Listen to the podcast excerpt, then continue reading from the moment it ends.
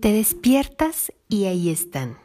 Te bañas, comes, vas al súper, trabajas, te diviertes y los pensamientos están siempre ahí, dando vueltas en nuestra cabecita. Incluso cuando nos vamos a dormir, ahí siguen. Y me pregunto, ¿todos esos pensamientos son míos? ¿Son creados por mí? ¿Cuántos son parte de mis creencias? De lo que otros opinan, de lo que he leído. ¿Cuántos pensamientos son realmente míos?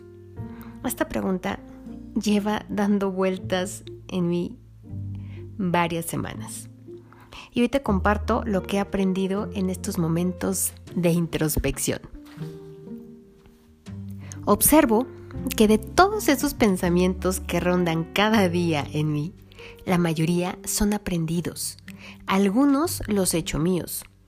Otros me han acompañado a lo largo de mi vida y otros los he desechado.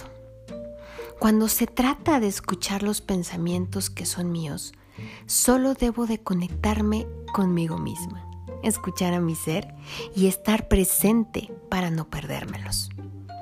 Es escuchar mi esencia, lo más íntimo de mí y puedo escuchar esa sabiduría que está latente, esperando ser escuchada y que además compartimos con todos los seres humanos.